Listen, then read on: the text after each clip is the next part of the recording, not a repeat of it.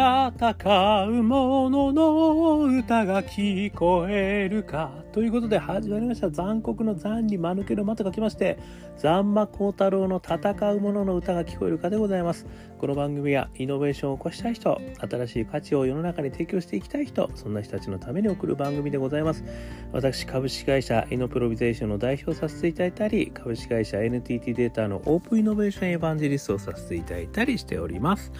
さてさて本日はですね、えー、2022年3月1日ということでございましてですねついに3月に入ってしまいましたと。その夕方でございます、えー、少しね暖かくなってきてですね東京も随分暖かくなってきました、えー、これから桜の季節へ向けてですね、えー、ぜひとも暖かくなってほしいなというふうに、えー、思うわけでございます。あとはねいろんなことも解決してほしいなと、ね、いろんな方法も、えー、コロナもありますよね。あと世界情勢もあります。まあいろいろですね、ありますけれども、えー、なんとかですね、前を向きながら、えー、生きていきたいなというふうに思っているところでございまして、今日はですね、そんな中でも、えー、ちょっと哲学的なですね、ちょっとお話をもとにですね、えー、イノベーションに参考になること、こんなことをお話ししてみたく思っております。えー、今日紹介するのはですね人は残された時間を知っている死への存在、えー、マルティン・ハイデガーからパッションの源を教えていただきました。というですね、えー、話をしてみたく思っています、えー、これですねあのハイデガーさん。ね非常にあの哲学の中では非常に有名な方々でございます。方々じゃないわ。方でございますけれどもえー、1889年からですね、えー、1776年、えー、こちらの方にですね、えー、活躍された方でございまして、あのー、ドイツのですね、えー、哲学者、ね、ハイデガーといえばドイツの哲学者ということですね非常にあの有名な方でございますけれども、えー、存在、ね、この存在と、えー時間、ね、この存在と時間というですね、えー、この本がですね非常にあの有名でございましてあの下にもちょっと貼ってますけども中央公論新社からですね、えー、原、えー、優さんというんでしょうかね。ごめんなさい。ちょっとわかんないですけども渡辺二郎さんが訳されて、えー、出されている本がございます、えー、なかなかですね難解なあの本でございましてですねこれ読むのすごい大変です。ね、ですのでですね私がちょっとおすすめしたいのはですね、えー、これも貼ってありますけれども10歳の君に送る心を強くする26の言葉。哲学から学ぶ生きるヒント、えー、著作がですね慶泉女学園大学教授岩村太郎さん。イラストが千野 A さんですね。で発行が絵本の森ですね、えー、2018年10月23日出てるこの本がですね実はあのなんか14万部売れてるって書いてるところにね帯。すごい売れてるらしいんですが、えー、面白い。いろんな哲学の方々がですねこの10歳の君に送るっていうことなんで10歳の君に分かりやすくですねあのそれぞれの疑問から始まってですね哲学者の言葉をご紹介いただいてるんですね。でその意味をこう解説いただいてるということでめちゃくちゃ分かりやすい。でその中でですねあハイデガーさんあるじゃんと思ってちょっとこうピックアップしたのが先ほどの「人は残された時間を自覚している死への存在」という言葉なんですよね。でこちらですねこの本によると死ぬのが怖い、ね、死について考えることが生きる意味にも通じるよって書いてるんですよね。ワンコちゃんがうーんと鳴いながらの猫ちゃんがキャッキャッとこうねえー、踊ってる絵があるんですけどその真ん中にね、えー、砂時計がねこのある意味こう限られた命っていうんですかね、えー、こういうことが、あの実はこの中に書いてるのは動物植物はね自分が死ぬことを考えることはないよねって書いてるんですね。で人間だけがこれから訪れる死について考える存在だと言ったよっていうねこういうことが書かれてると。いうことですね。でもそんな考えるんだけど多くの人々はいつか必ず訪れる死からね目を背けて生きてると。ね、でもこのハイデガーさんはこう死と向き合った時にね自分の生きる意味や使命を確信しそれに向かって進む決意ができると考えたんだって書いてるってことですね。ですのでまさにねこのあの人間だけがそういう意味じゃね、えー、死ぬことは意識できると。死というものがあるということを意識できると。でこの意識できるっていうのがすごいポイントですよね。にもかかわらず実は死ぬことは意識しないでまあ普段生活してるってことですよね。ここがあの非常にこう矛盾があるところですよね。でまあね誰しもそれは自分がね死ぬことなんて考えたくはないと。いうことですしあんまりいろんなもののね死にこうあの会うこともねあんまりこう良しとは思わないということですねそれに対するやっぱ恐れっていうのはすごいもう本当に根源的なものとしてねやっぱりこうありますからだからなかなかねそういったことを考え、まあ、普段から考えることはねできるだけしないというのがまあ普通ですよねやっぱりね。ただやっぱりあのそこを実は考えられることができるんだっていうことがねこれがあの普通の動物とか植物とかとはやっぱりこう一線を画すあの人間としての生き方ができるっていうんですかね、えー、なんかそんなあのことなのかなっていうふうに思うわけですよね。であの私がいつもね、えー、イノベーター3つのフレームっていう話をさせていただいてるんですけど、まあ、1番目がね、えー、パッションそして2番目が仲間そして3番目が大義という話をしてまして、まあ、こう内からほとばしるね情熱これがあってそしてそれに共感する仲間がいてそして、えー、大きなパーパスを大義をね実現していくんだと。こういうのがやっぱりイノベーターもしくはねベンチャー企業みたいなイノベーションを起こす会社もしくはねそういう人々っていうような言い方をしてるんですけどいやそもそもそのイノベーションのねあのイノベーションの元となるパッションそのパッションはどこから来てるんだっけっていうことがねこれがあの、まあ、まさに哲学的な問いになるわけですよね。あの大好きパッションとかね、えー、リタパッションとかね人の役に立ちたいパッションとかねあとは成長パッションねもしくは脱出パッション、ね、そして think different passion、ね、人とは違うんだよ俺はみたいなね。なんかいろんなあのパッションの種類あるよねみたいなねことを私話してはいるんですけど。まあそれの出元。もともとそれってどっから出てきてるんだと。これがねあの実はやっぱりそのこの生きるということもしくは死ぬということね。このやっぱりこう存在を知るということからなんか生まれてくるんじゃねえかっていうね。なんかそんなことを教えてくれてるようなちょっと気がしたということですね。でまあ私事で考えるとですねあのやはりその死を考えたきっかけになったのはですねまあ2つぐらいあのありましてで1つはですねあのこれ30歳ちょっとぐらいでしたかね私はあの生卵を食べてですねあの定食屋で生卵を食べてそこでサルモネラ菌に当たっちゃいましてですね。でそこから1ヶ月以上ですね CTU CPU CTU あの集中治療室にですねあの入ってこう死と隣り合わせになったことがあったんですよね。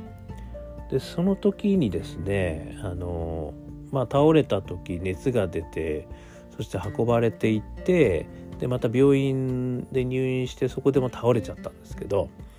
そこの倒れた瞬間のことって結構覚えてるんですよね私ね。ですごい本当にあの走馬灯のようにですね、まあ、時間がゆっくりなら流れていた気がしてでそこでお医者さんがですねあの実家の電話番号は？実家の電話番号は？って聞いてたんですよね私に。であのいやちょっとそんなことよりも何とかしてくださいよ先生と私はあの思ってたっていうねその時のね気持ちはすごい覚えてるんですよね。でそれってあのもしかしたらこのまま死んじゃうのかなっていう感じだったんですよね。でそこからまた意識がふっとこう消えたんですけどでその後ですね親が呼ばれてそしてあのもう今日が峠ですと50-50ですとで今日目覚めないともうダメかもしれませんって言われたんですよねでそこでまあたまたま目覚めたんで私はここに今いるわけですけれどもでもあの瞬間って実は本当に生と死の狭間だったんだなっていうふうに思うんですよね。でその意識がねふわっとこうそんなことより実家の電話番号よりいやなんとかなんないですか先生と思ったままふっと意識がなくなったと。だからその場はもしかしたらね本当に死んじゃってたかもしれないなっていうことですね。でそこからまあ、1ヶ月かけて復活をするんですけど20キロぐらい痩せちゃったんですけどでもそれもあの本当に最初は水も飲めない状況ですね。水も飲んではいけませんと。ただ寝てるだけと。でそこから1週間ぐらい経って、えー、小さじの水1杯だけ飲んでいいですよって言われた時の水がねなんて美味しいんだろうって思ったってことですね。だからその時になんか本当生きてるってすげえなってなんかこう思ったんですよね。でそこからこう野菜スープをねちょっと飲めるようになってなんて美味しいんだと味のあるものってなんて美味しいんだっていうね なんかねそうそういうこうほんとこうなんか死ぬ寸前からちょっとずつ生き返ってくるっていうねなんかそういうことをねちょっと感じたんですよね。まあその時にねやっぱり私はあっけなく死んじゃうんだなっていうことをね自分思ったんですよね。やっぱりすごい死ぬ時って本当にあっけなく死ぬなっていうふうに思ったんですよね。それが1回目ですね。そして2回目はあの親父が死んだ時ですね。まあ、親父が死んだ連絡を受けてこう家に行ってそしたらもう警察が来ててで運ばれてってみたいなねあの感じで、えー、だったんですけどもあの時もあのやっぱりねあまさかっていうふうに思ってましたからねやっぱりこんなあっさりいっちゃうんだと。でそこからやっぱりこうお葬式の準備をしてね体を拭いてあげてでお葬式してでこう焼却していくというまずその段取りもですねやっぱりこう私としては初めてだったのであのやっぱりすごいショックを受けましたよね。そうか。死ぬことってこういうことなんだって。でそこからいろんな手続きが結構大変だったんですよねいろいろね。やっぱり人の一人が死ぬっていうことはものすごい一大事だなっていうふうに思ったんですよね。とにかく大変だなとこれはあの本当すごいことだっていうふうに思いましたね。まあある意味そこから私は親父が最後のあの死についてのレッスンっていうのをね私にしてくれたなっていうふうに思ったんですよね。だからそれに対してやっぱり自分が死ぬかもしれないっていう事件もあったし人が死ぬということもあの体感したんであのある意味その死というものの存在をですねそれまでよりものすごい身近に感じることができてるんですよね私今。であの前にも何回もお話ししてるんですけどその会社をねあの辞めるか辞めないかみたいな時にやっぱりそのことをね結構考えたんですよね。まあいつ死ぬかわからないよと。でいつ死ぬかわからないし確実に来るのはねまあ100年時代になってもやっぱ100年後には必ず死は訪れるわけですね。そしてこう順番にこうねやっぱりどうしても死んでってしまうと。ね、あのライフスパンの世の中がね、えー、実現できればもしかしたらしない 世の中ができるかもしれませんけど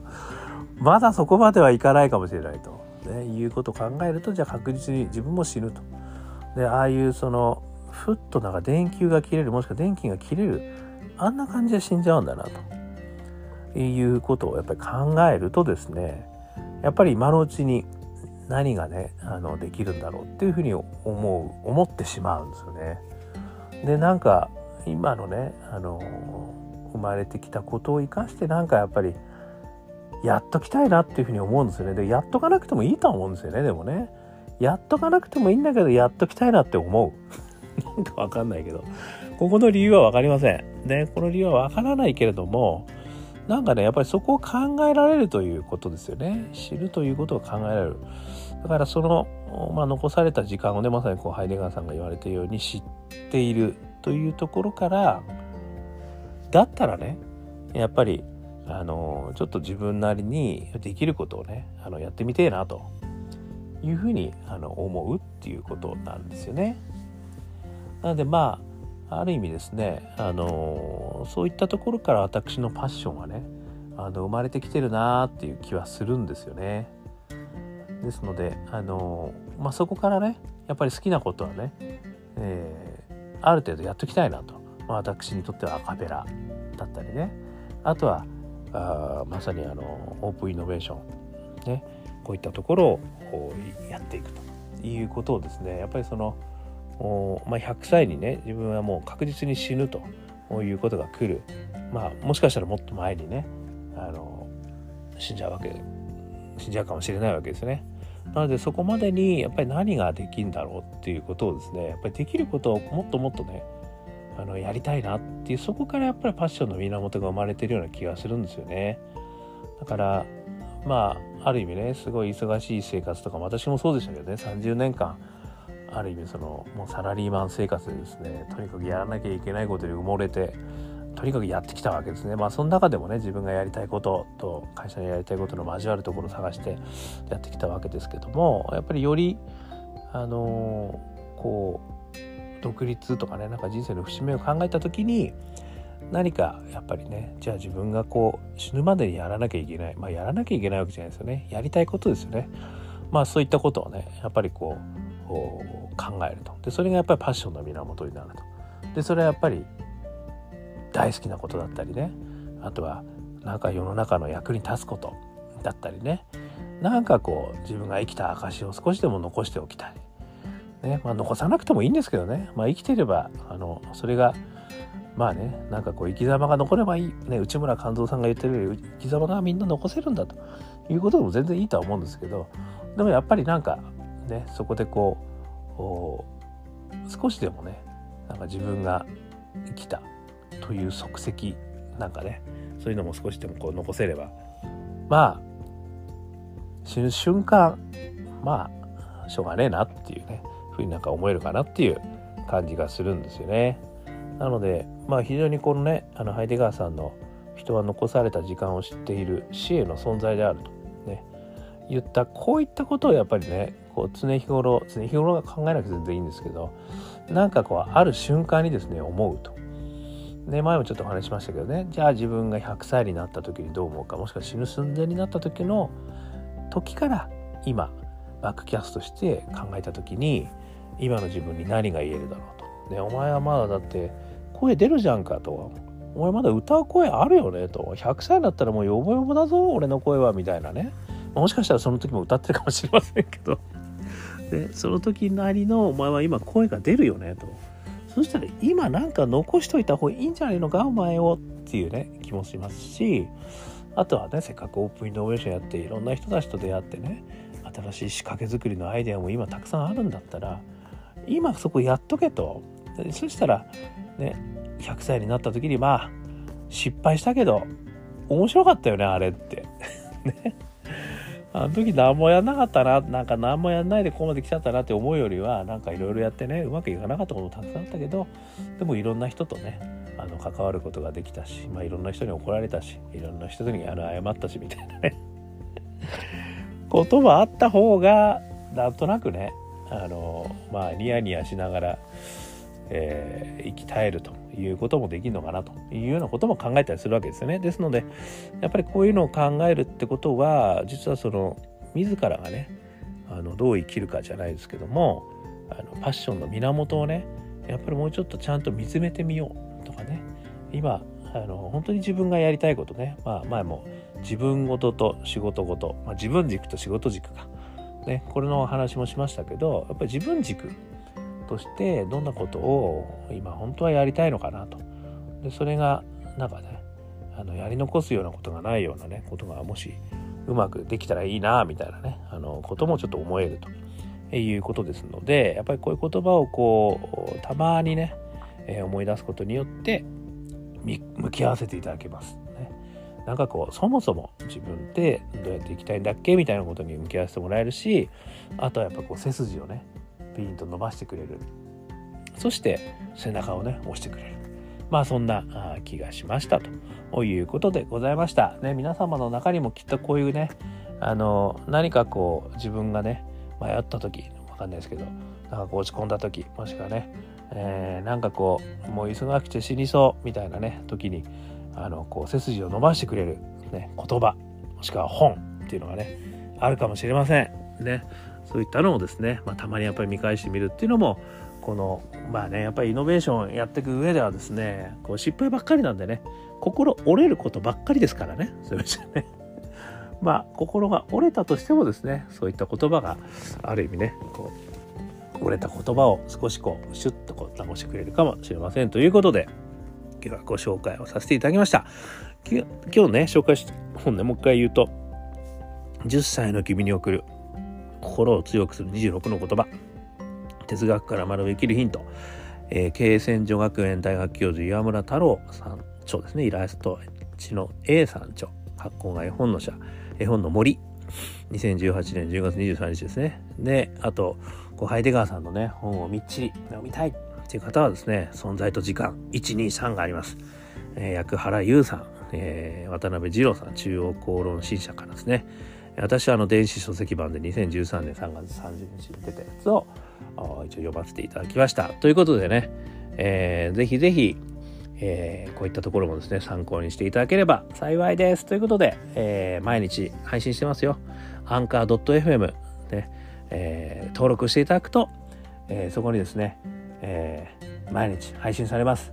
Apple Podcast、ね、Spotify、いろんなとこから配信されますんで、よかったら聞いてみてください。それから、えー、インスタグラム、Facebook、えー、Twitter、ね、こちらの方もやってますんで、よかったら、いいね、えー、シェア、ね、コメントいただけるとありがたいです。それから、ね、アドレナリンを出すためには、我がアカペラグループ、香港ラッキーズの中年ワンダーランド、これをぜひともストリーミングで、LINE Music、Apple Music、Spotify、えー、YouTube いろんなところですね聞けますので、